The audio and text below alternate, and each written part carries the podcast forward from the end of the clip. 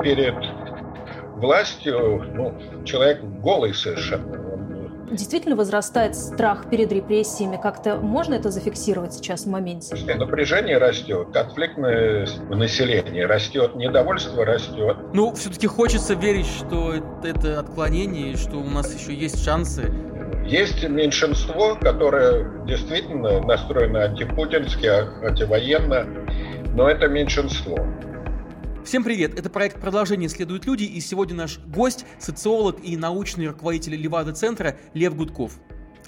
Продолжение следует. Это независимая медиа, которая выходит благодаря вашей поддержке. Вы можете стать нашими спонсорами на сервисах Boosty и Patreon. У нас появился сайт, и читать авторские колонки, репортажи и расследования вы можете именно там. Проследует.медиа. Все ссылки мы оставили в описании.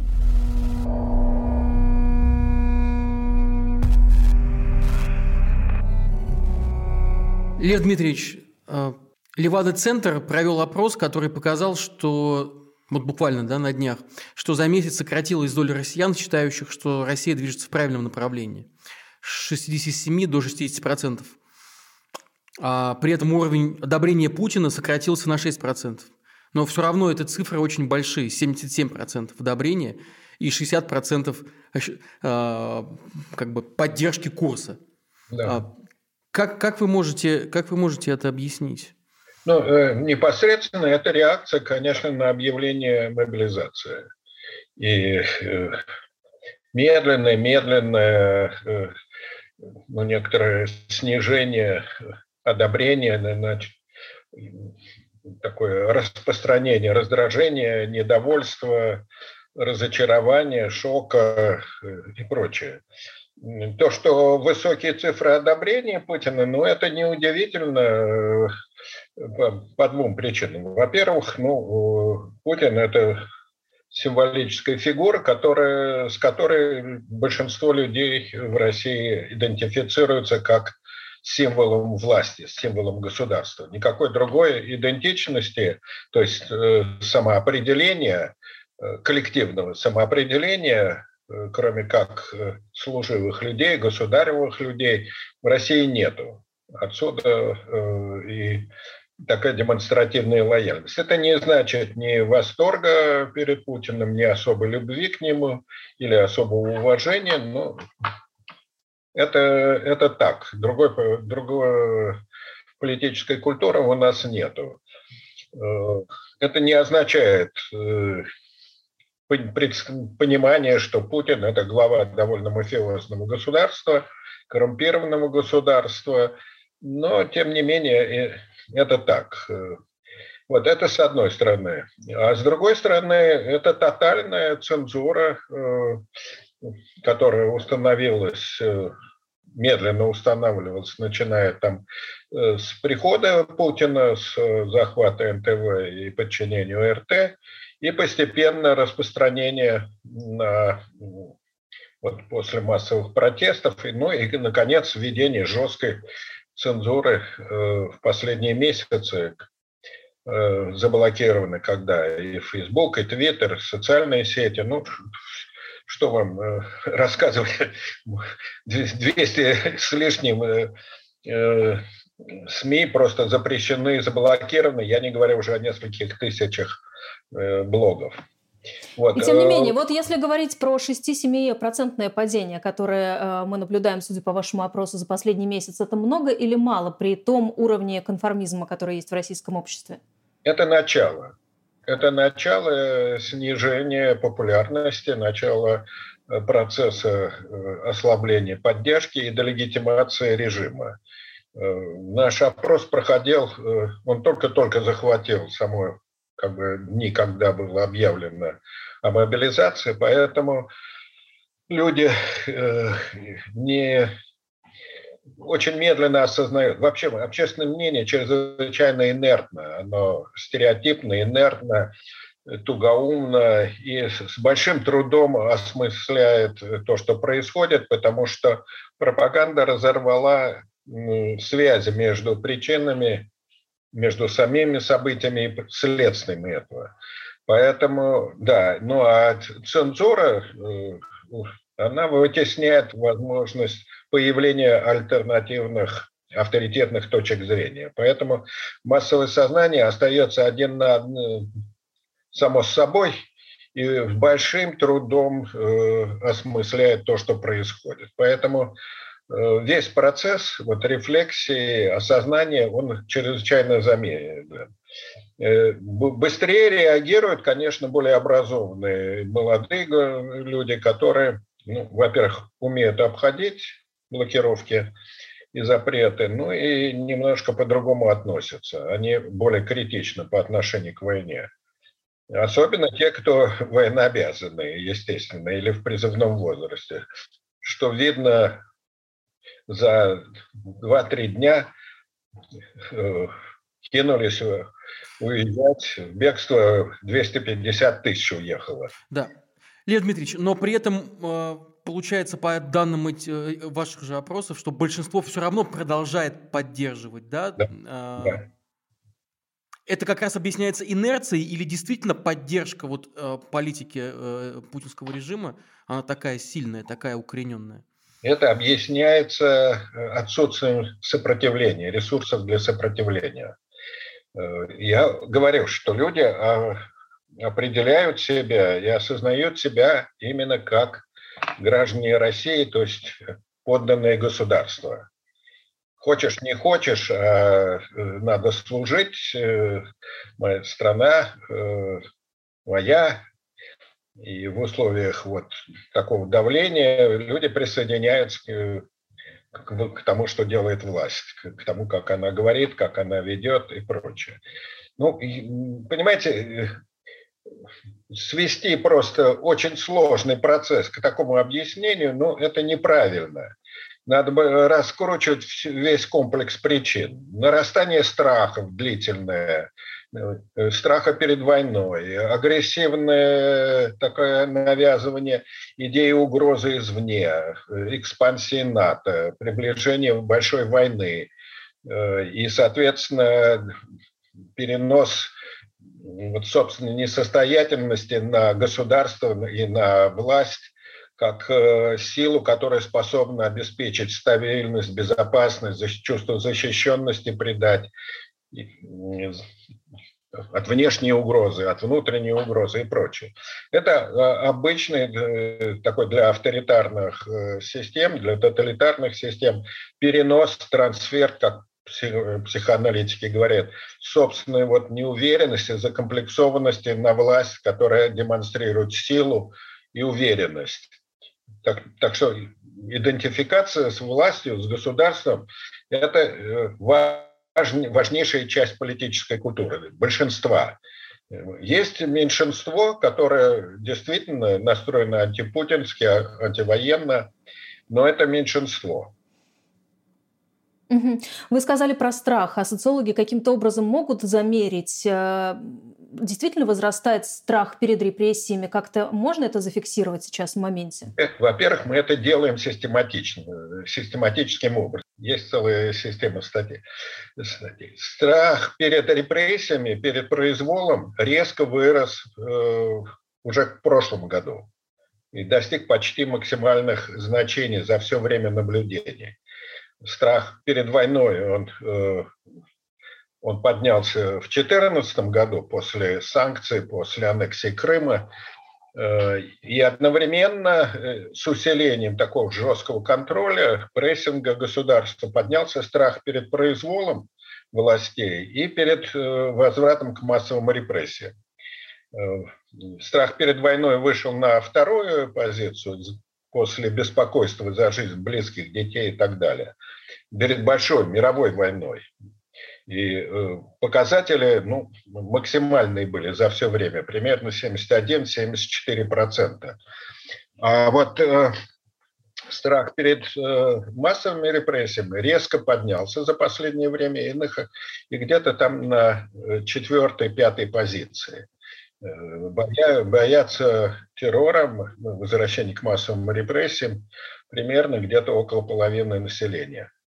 Это это очень много, понимаете? Это гораздо больше, чем там страх перед эпидемией, СПИДом, э, через пандемии, объединением и прочее. собственной смертью, болезнями. Лев Дмитриевич, вот вы как раз коснулись э, немного этого аспекта. Я хотел бы как раз сказать вот про страх, напомнить в том числе и зрителям, что летом вы в Левада-центре выделяли три условные фазы, которые наше общество прошло с э, конца 2021 года а, и с началом войны. Вот к марту ослаб страх большой войны с Западом. Далее мы наблюдали признаки консолидации с властью, а затем, начиная с мая этого года, к войне уже привыкли, да, к войне, которая началась в феврале. И интерес к происходящему сменился равнодушием. равнодушием. Как бы вы описали вот как раз состояние, которое сейчас испытывают россияне, российское общество? Резкий рост тревожности, э, депрессии, шока после, после объявления мобилизации.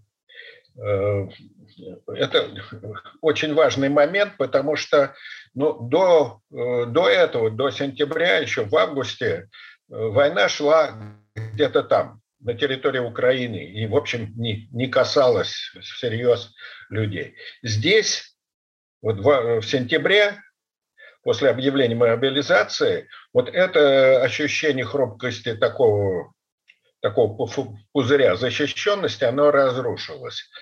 И стало понятно, что возьмут любого призыв, никто не, не верит, ну, не, не то, что никто, но мало кто верит э, в слова властей о том, что будут призваны 300 тысяч людей. Большинство думает, что это только начало, а потом будут грести всех подряд. И это совершенно создает другую, другой модус существования. Резко усилилось вот это чувство неуверенности, незащищенности и э, беспомощности. Потому что перед властью ну, человек голый совершенно, он ничем не защищен. Понятно, что ни суд, ни там, нет институтов, которые могут защищать его. Вот. Отсюда э, резкое это чувство, резкое рост чувство тревоги, э, возмущения, стыда, э, там, всякие такие комплексы уязвимости. Я бы... Ну, тревогу, тревогу и беспомощность мы, э, наверное, как-то можем ощущать и наблюдать, а вот что касается возмущения и сопротивления, может быть, то оно не, не настолько очевидно. Мы видим, как матери выходят в Дагестане, но э, одновременно мы видим, как матери в каких-то других регионах отправляют своих детей на войну, э, стоят рядом с автобусами и передают им какие-то вещи с собой. Ну, Почему нет массового возмущения? А как вы можете узнать? Это только через опросы. В этом функция, собственно, социологических исследований. Они ставят зеркало или там градусник э, социальных чувств.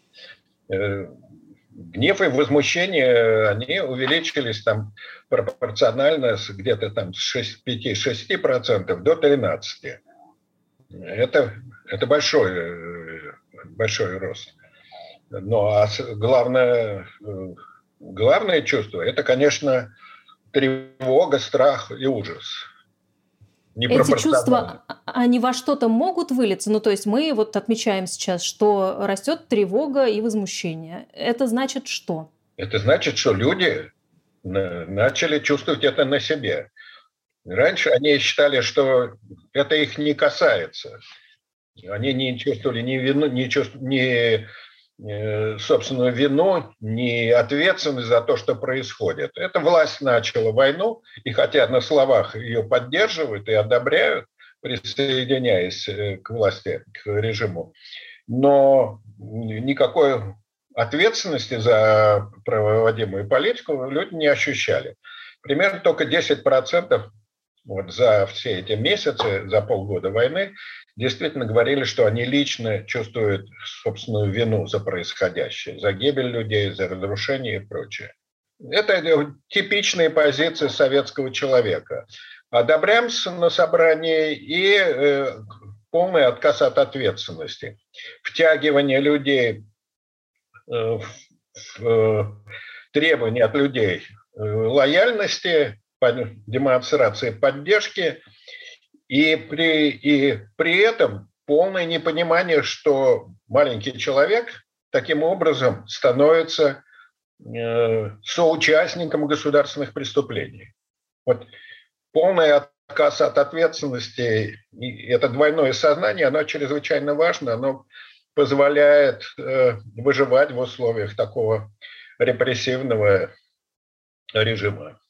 Это способ адаптации к репрессивному государству. Ну и, Лев Дмитриевич, наверное, одним из логичных исходов этого может быть то, что когда тревога уйдет, люди вернутся обратно вот в свое э, вот это вот состояние ухода от этой реальности, ухода от ответственности. И вот как раз здесь, может быть, стоит вспомнить, что, э, как писала Ханна Аренд, что основа тоталитарных режимов – это апатия. И мы вот да, сейчас да, все как да. раз говорим про разобщенность, про атомизированность нашего общества, которое не хочет ни в чем участвовать, никакой ответственности на себя брать. Вот ну, может, есть ли какое-то средство, которое может вывести из этого, а, а, то есть какой должен быть шок, да, сила шока, чтобы она вывела людей из этого состояния и заставила их принимать какие-то решения и действовать? Я, я бы подчеркнул, что вообще говоря, при этом, продолжаю свою мысль, что нет чувства морали. Понимаете, это пассивная реакция либо бегства, либо вот уход в несознанку, что называется, отказ от ответственности. При этом э, люди пассивно э, принимают эту позицию, действительно идут в военкоматы, ну, большинство, нет сомнений, что большая часть все-таки э, призовется, так сказать, и, поедет, мы это видели. Вот. А это значит, что люди э, едут не умирать, как э, многие думают, а едут убивать. Это вот самое главное. Вы понимаете, что они готовы убивать. Не обратная реакция, сопротивление, протеста, возмущение, э, я не знаю, там можно помыслить массу всяких э, акций протеста, забас, политические забастовки, акции протеста. Нет, это принятие с большим неудовольствием, но принятие именно э, позиции согласия или, или, по крайней мере, не сопротивления по отношению к власти при большом уровне недовольства. Э, что может изменить эту ситуацию? Ну, опять-таки, шкурные соображения. Как бы, вот это ощущение, что э, власть разрушает твой собственный мир, твое существование. Это значит, что должны пойти сведения о, о потерях. Сегодня они цензурированы полностью. И понятно, что Шойгу там или другие официальные лица врут. Но о размерах э, потерь российских войск и тем более э, гражданского населения на Украине всех преступлений, которые совершает армия, там, мародерство, изнасилование, убийства, ничего люди об этом не знают, не хотят знать. Вот это вот очень важно.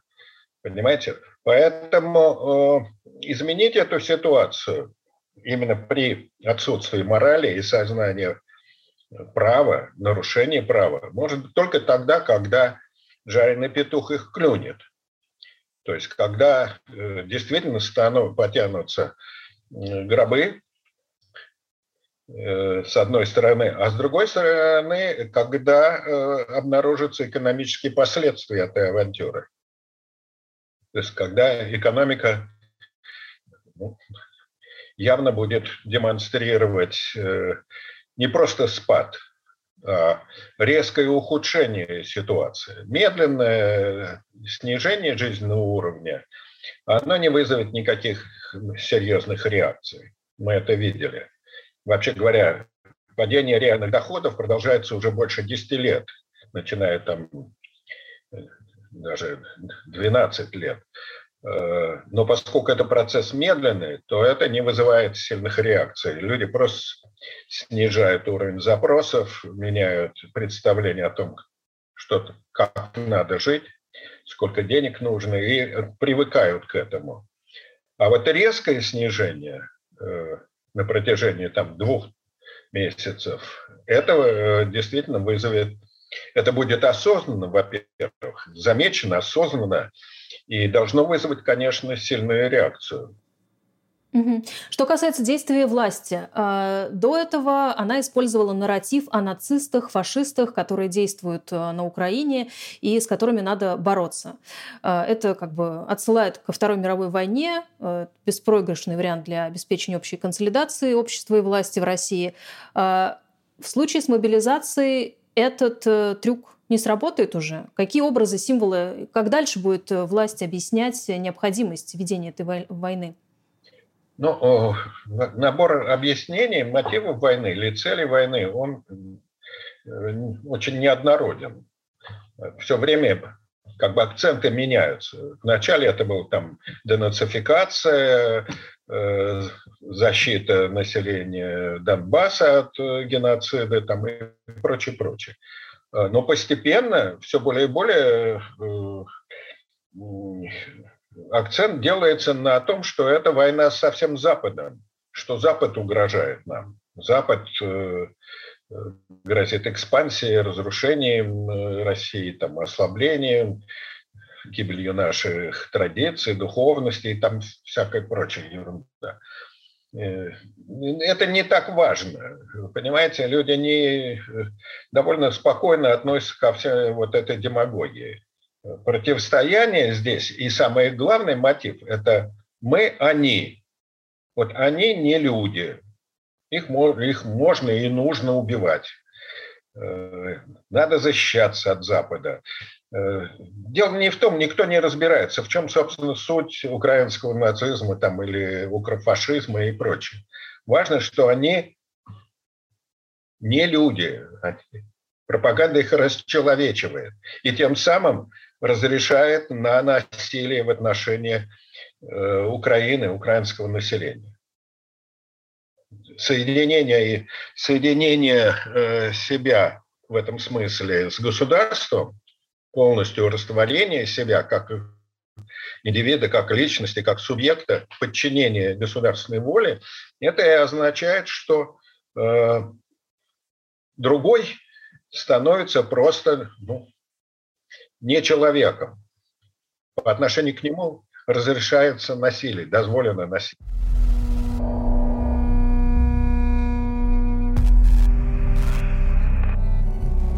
Может ли это коснуться внутрироссийской ситуации? Может ли эта ситуация перенестись уже внутрь самой России? Э, то есть что будет происходить с нашим обществом, которое переживает такую, такую, такую такой перелом?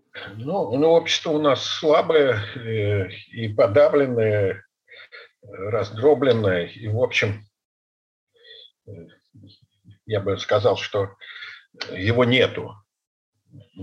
Не надо, давайте не путать население и общество как совершенно особую систему отношений. Э, раз отсутствует идея представительства, представительства групповых интересов, групповых ценностей, и, соответственно, возможности их защищать и, при, и действительно представлять в публичном поле, отстаивать это, значит, нет общества. Поэтому я и говорил, что э, абсолютное большинство россиян себя воспринимает именно как э, подданных государства. Для того, чтобы это разрушить э, или изменить, ну, нужны какие-то силы, нужен потенциал организации, представительства, какие-то механизмы, которые бы выражали это. А пока я вижу ну, чисто пассивную реакцию бегства, ухода от этого. Угу.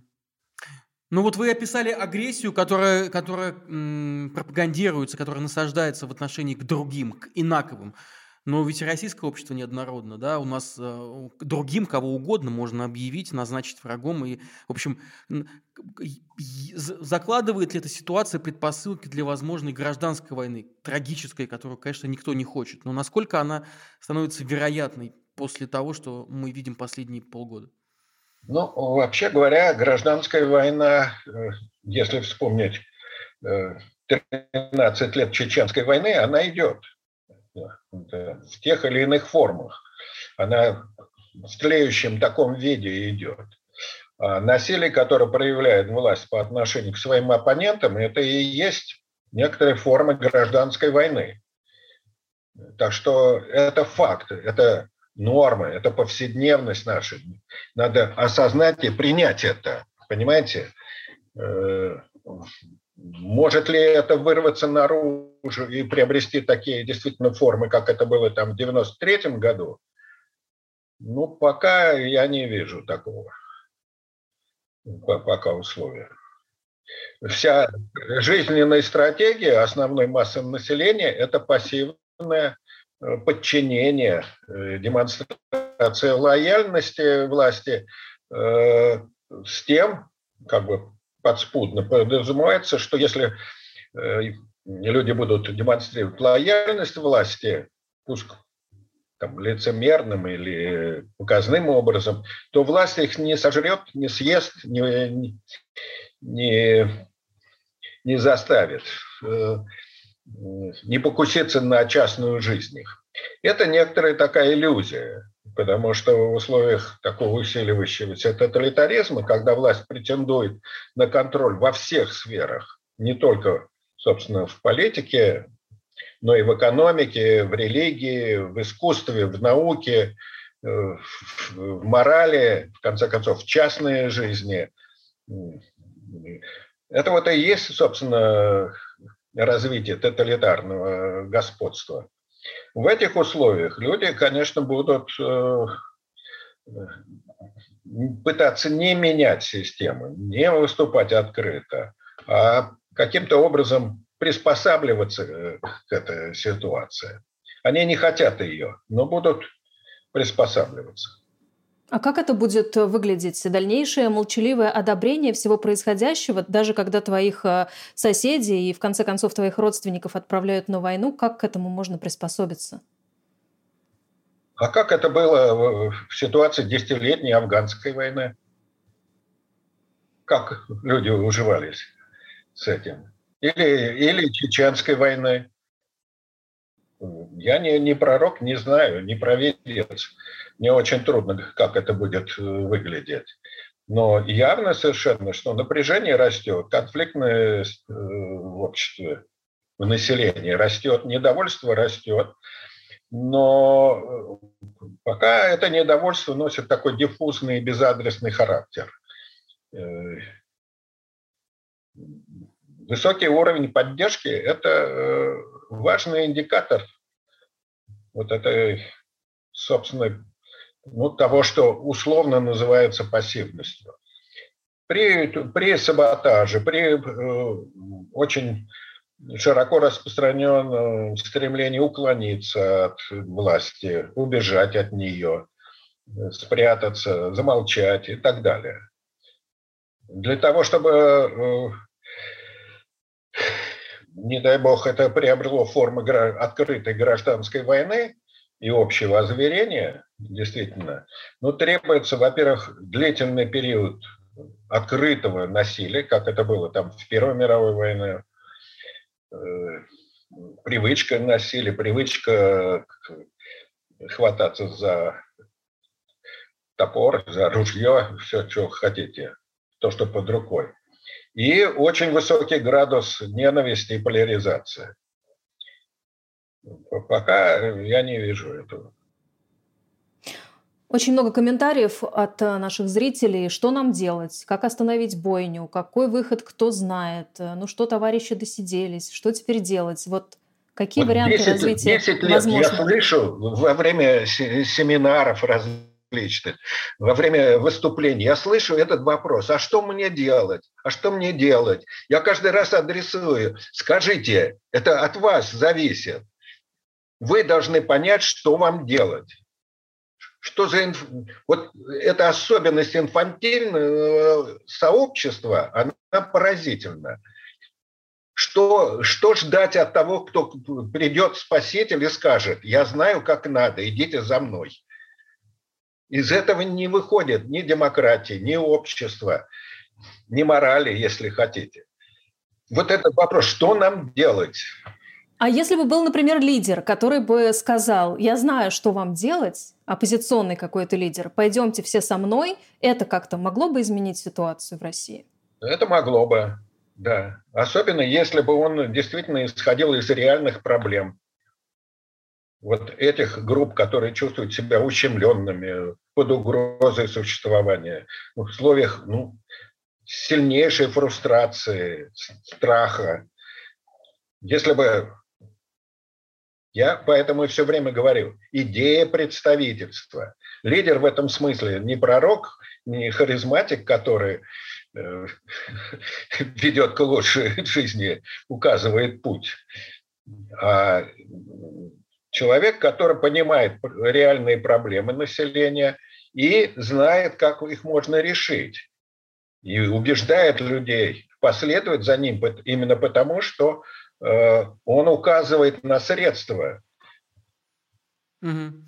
Но все-таки все-таки э, в защиту выступлю Потому что то, что мы сейчас видим на границах, это огромное количество людей, которые, конечно же, которых сложно упрекнуть, мне кажется, в том, что они инфантильны, потому что эти люди взяли как бы лидерство, стали лидерами сами себе. Они не стали дожидаться, когда э, случится страшное, и они приняли решение действовать самостоятельно на страх и риск в, абсолютную, э, в абсолютном неведении, э, в неизвестность шагнуть.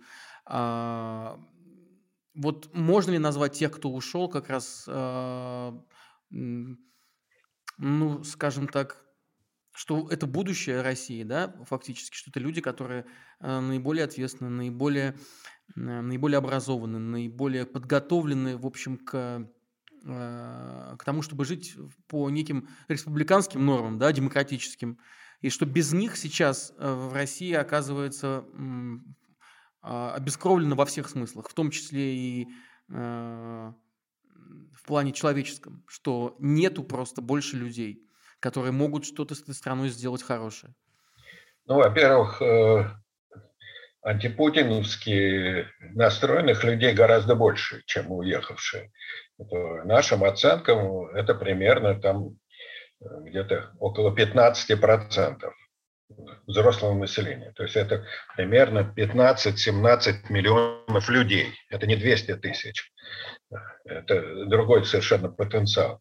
Вот. А то, что обескровлено будет, и то, что, конечно, интеллектуальный уровень понизится, это несомненно. Но я бы сказал, что будущее не с ними, с теми, кто убегает или уезжает. При всем моем сочувствии к этому. Я очень понимаю этих людей. Но это не та реакция, которая может изменить ситуацию. Напротив, это в некотором смысле выгодно власти. Выпуск пары, выпуск недовольных и прочее. Это очень важный такой механизм редукции давления, внутреннего давления. Ситуацию изменить, понимаете, ну, это та же самая, по, по сути, это та же самая реакция пассивного при, приспособления к ситуации, что и массовое лицемерие, что и массовая вот это массовая готовность поддакнуть власти. Ну, она только по-другому немножко направлена. Не изменение ситуации, не участие. Если бы 250 тысяч, которые убежали за три дня, понимаете, если бы они вышли, это была бы совершенно другая ситуация. Это было бы действительно демонстрация силы общества. А так ну, если, бы они, если бы они вышли безоружно, как на площадь Сахарова 10 лет назад, ну что, государство могло бы их точно так же смять ОМОНовцами, распугать, ведь вышли бы точно такие же люди, э, которые э, с плакатами, с шариками, которые абсолютно беззащитны. Э, они, они смелы, но абсолютно беззащитны. Ну да, Нет? Если, если мерить все собственным благополучием и физической безопасностью, то да, да, действительно, мы беспомощны, мы рассеяны и прочее. Но если, ну тогда наши убеждения, они стоят, это цена билета до, до границы. Лев Дмитриевич, в июле ваш прогноз был такой. Все будет затягиваться, и конец мы увидим еще очень не скоро. Какой у вас прогноз сейчас? Ну, вообще, мой да, давний прогноз, что режим э, в принципе, нестабилен, и его могут потрясти две вещи, два, два типа кризиса. Либо военная авантюра с э, исходом таким, исходом поражения, и либо э, мировой очень серьезный и длительный экономический кризис, который разрушит вот эту слабую российскую экономику. Э, сегодня мы видим ну, пока реализацию, начало реализации вот первого сценария. Явно совершенно затягивающаяся военная, очень плохо продуманная военная авантюра э, с перспективой военного поражения и, соответственно, э, эрозию легитимности, эрозию одобрения Путина и всей системы власти, размывание этого. Для милитаристской державы, особенно э, претендующей на статус сверхдержавы, на особую миссию, особую позицию в мире, военное поражение это означает очень серьезный политический кризис. Возможно, этот сценарий.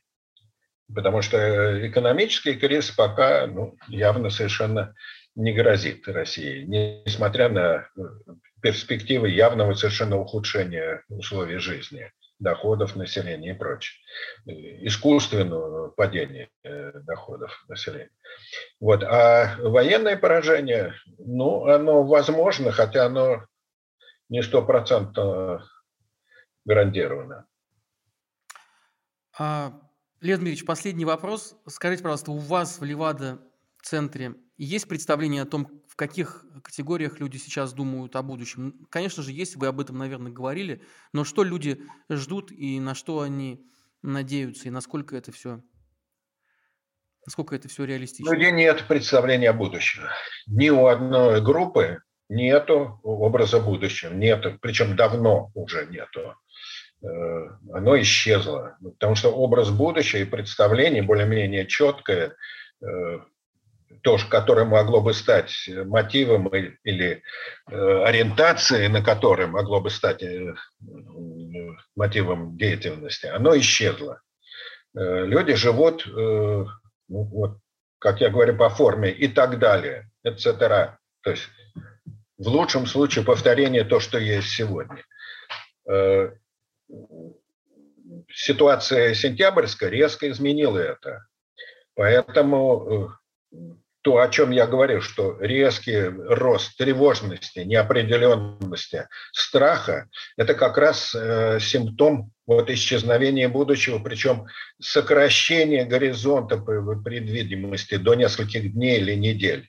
Это вот самое важное. Но что делать в этой ситуации, люди не знают. И они ну, ждут, то ли ждут, что само собой как-то рассосется и утрясется, то ли ждут событий. Ну, вот когда-то, в прошлом году появилась эта фигура ждуна.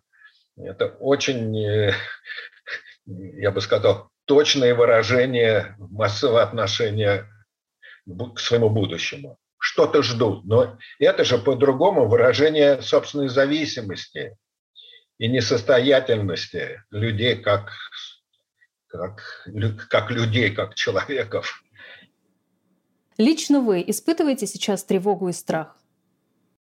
Страх я не испытываю, тревогу, да, ну и депрессию просто. Депрессию по многим причинам, в том числе э, меня очень угнетает э, наша как бы образованное сообщество. Мы столько времени, столько сил э, потратили за эти 30 лет наших исследований для того, чтобы прояснить э, через исследование, прояснить э, природу нашего сообщества, а я вижу, что оно отторгает любое знание, любое знание сопротивляется этому. И реакция примерно такая. Не говорите мне неприятного, не, не лишайте меня надежды. Вы торгуете пессимизмом и прочее, прочее. Вот это вот глухая э, защита от знания, от понимания того, где мы живем или как мы живем, или точнее, кто мы такие, меня э, сильнее угнетают, чем вот нынешняя ситуация, потому что, ну, я бы сказал, что я вижу логику этого. И много-много раз говорил о логике процесса, развития, что нарастание тоталитарных тенденций идет. Но люди вот наша как бы, я не говорю про путинцев или даже про абсолютное большинство населения, а про то вот просвещенное сообщество, о котором действительно можно говорить сообщество, оно не хочет понимать. Оно надеется, вот следуя логике транзита, что как-то все само собой устроится, что Путин это вообще говоря отклонение от чего-то, а мы должны быть, должны быть жить как в нормальных обществах. Мы должны быть демократической страной. А кто в это не верит, те русофобы. Mm. Ну, все-таки хочется верить, что это отклонение, что у нас еще есть шансы, потому что если вы говорите, что шансов нет, Леонид Дмитриевич, тогда э, ну, очень-очень-очень печально все. Опять, опять я верну тот вопрос, который мне уже задавали. А что делать? Да, круг замкнулся.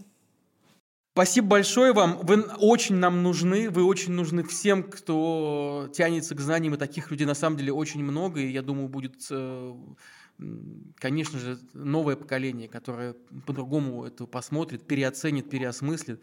И то, что вы делаете, то, что делают другие ваши коллеги, это, конечно, все, э, все останется. И поэтому будут судить о прошлом Ой, Поэтому... Вашими устами бы да мед петь. Прошу вас не отчаиваться и не впадать в депрессию. Это не отчаяние, это трезвость. Спасибо огромное. Спасибо. До свидания.